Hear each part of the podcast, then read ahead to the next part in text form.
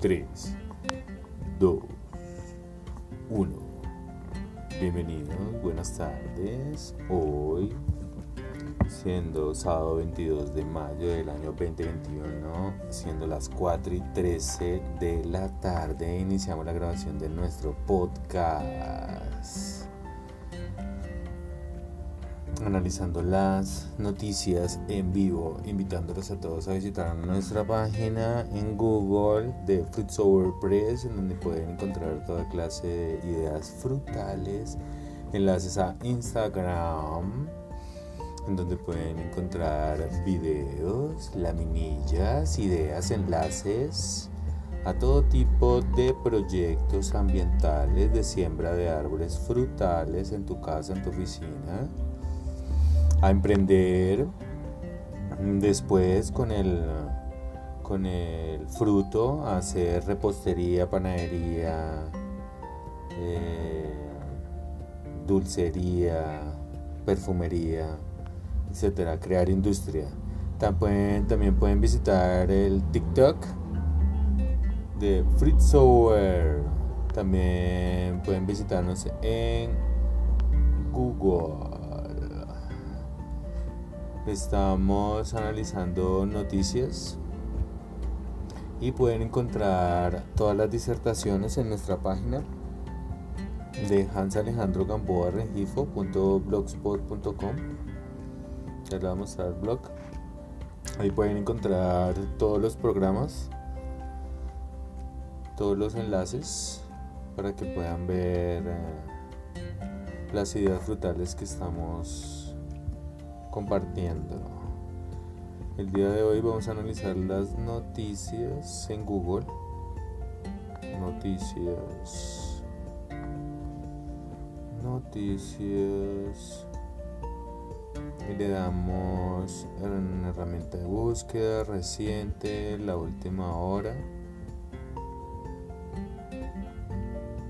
Nos dice gripe, aviar podría desencadenar pandemia peor a la COVID-19.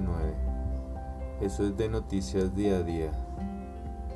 Gripe aviar amenazante, dos investigadores que ayudaron a identificar el COVID-19 en Wuhan el pasado mes de noviembre del año 2019 publicaron un artículo en la revista Science en la que advirtieron sobre la gripe aviar llamada H5N8 que señalan ya está circulando desde antes de 2014 y que ha afectado a millones de aves de corral. En su artículo afirman que en febrero del 2021 esta gripe dio el salto por primera vez a los humanos al contagiarse siete trabajadores de una granja en Rusia y mencionan que este tipo de virus puede llevar a una terrible pandemia. Cierro comillas. Ah, estamos leyendo noticia, la, la siguiente es de Milenio, dice coronavirus Coahuila y Durango 22 de mayo, noticias y casos de hoy. Dice, este sábado la vacunación contra el COVID-19 en personas de 50 a 59 años de edad concluirá en los módulos establecidos por el gobierno federal. Según la declaración regional de la Secretaría de Bienestar para este día, personas que el apellido comienza con letras STV, V, W, X, Y, Z tendrían prioridad. Están avisando sobre un sistema de vacunación. Ya hemos recordado a todos que jerárquicamente la Organización Mundial de la Salud, eh, que depende de las Naciones Unidas, es la encargada de velar por la distribución, la vigilancia sobre las patentes, la vigilancia sobre los procesos de fabricación, aplicación, quejas y reclamos y sobre todo la responsabilidad por efectos secundarios derivados de malas administraciones, negligencias médicas mm, o, de, o de almacenaje. Miremos la de AM Noticias. Coronavirus en Argentina, 32.171 nuevos casos y 297.000 muertos. Visitemos la noticia. Dice que, eh, abro comillas, el Ministerio de Salud Nacional confirmó hoy 32.171 muertos. Segundo. En el país, 297 muertos en, las últimas 24 horas. Con estos registros, el número de contagiados en el país desde el arribo de la pandemia llegó a 3.514.683 y el de fallecidos 73.688. La cantidad de pacientes internados en unidad de terapia intensiva UTI es de 6.138. Eso lo acabo de leer en y latina mayúscula AM Noticias hace 34 minutos en Google. En Telesur nos dice que Rusia rechaza acusaciones del gobierno colombiano de injerencia. Bueno, eh, hasta no tener pruebas, creo que las acusaciones son simplemente chismes o habladurías. Pero si se tienen pruebas, obviamente que tienen que responder porque dentro del Código Penal el espionaje industrial o a civiles o a eh, estamentos públicos está prohibido. Sigamos mirando en WordPress. Cinco recomendaciones para comprar vivienda en una feria virtual. WordPress. Desentierran más cadáveres en casa de ex policía en El Salvador.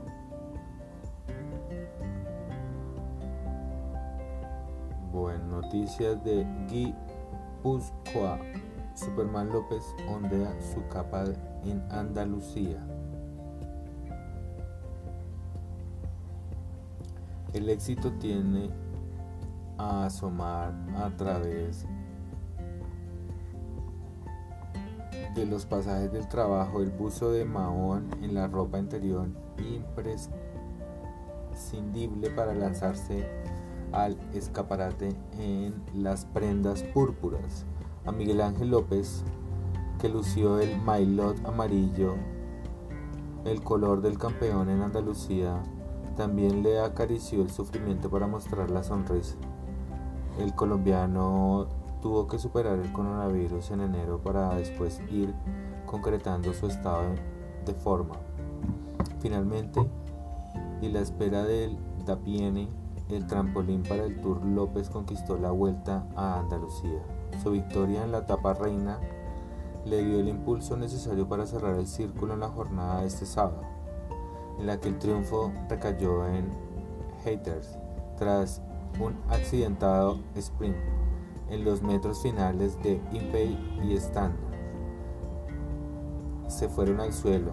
Ajeno a este fotograma, López dio un respingo para subirse a lo más alto del podio, donde compartió pose con Tolkien y con Julen Amezquita. Maravillosas sus prestaciones durante la carrera andaluza. Okay. En WordPress dice vicepresidenta Marta Lucía Ramírez desarrolla agenda en los Estados Unidos. Vicepresidente y canciller designada Marta Lucía Ramírez desarrollará agenda internacional del 21 al 27 de mayo en Estados Unidos con el fin de fortalecer lazos bilaterales tras dar a conocer pormenores de la situación social que se está viviendo en el país y rechazar la cooperación en temas como la lucha contra el COVID-19. La visita de trabajo comenzará en Nueva York este viernes, este viernes 21 de mayo, donde se reunirá con la embajadora de Qatar, Sheira Al-Ya Ahim bin Saif Al-Tahini, presidenta del grupo de amigos de equidad de género en aras de aunar esfuerzos por el empoderamiento de la mujer en el continente. Además, la alta funcionaria presentará ante el Council of the Americas los principales logros y retos de Colombia en temas como confianza inversionista, estatuto temporal de protección a migrantes, así como la situación económica y social que afronta el país.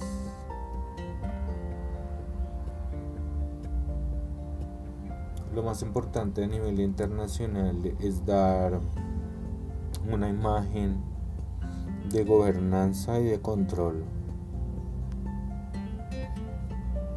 Internamente se debaten todos los asuntos en el legislativo, sumado a la gestión del ejecutivo, soñando con una justicia más rápida.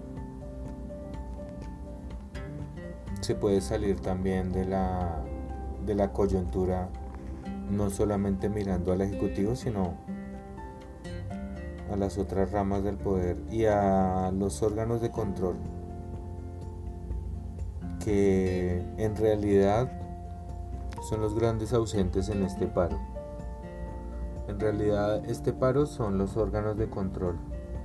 Los órganos de control son los encargados de hacer ver las falencias en el poder. Porque una cosa son los discursos y otra cosa son los proyectos efectivamente desarrollados en el campo. Porque una cosa es el, diseño del proyecto y otra cosa muy diferente es que efectivamente el proyecto se ejecute. Y por eso la gran mayoría de las comunidades propenden por las protestas o los paros. Porque los políticos dicen, sí, vamos a hacer una escuela, vamos a hacer un hospital, vamos a hacer una carretera. Aquí está el dinero. Pasan dos, tres años y se tercerizan, se entrega a algunos privados, algunos familiares de políticos, se entrega algunas deudas electorales y efectivamente el proyecto no se ejecuta. El funcionario pues ya tiene el puesto, no importa. El político pues cada elección es una carrera de caballos para ellos, es simplemente una competencia una apuesta. Y por eso tienen en todos los partidos amigos, familiares. Y no importa quién gane porque en realidad o ya hay funcionarios públicos de determinado partido o el que gane es quien administrará los recursos públicos. Entonces, si el si los órganos de control siguen siendo elegidos por la misma persona que gana la elección popular, es la causa de la corrupción o la falta de aplicación de la ley universal, la ejecución de la constitución. Le damos las gracias a todas las personas que asistieron a este live, a la grabación de este podcast en vivo. Recuerden que pueden escuchar y disfrutar el análisis y disertación de las noticias con el estilo exclusivo de Hans Alejandro Gamboa Rengifo.blogspot.com. Terminamos de grabar a las 4 y 26 minutos de hoy 22 de mayo del año 2021. Gracias a todos ustedes por estar ahí. Qué estilo. Ustedes realmente tienen mucho estilo para estar ahí. Gracias.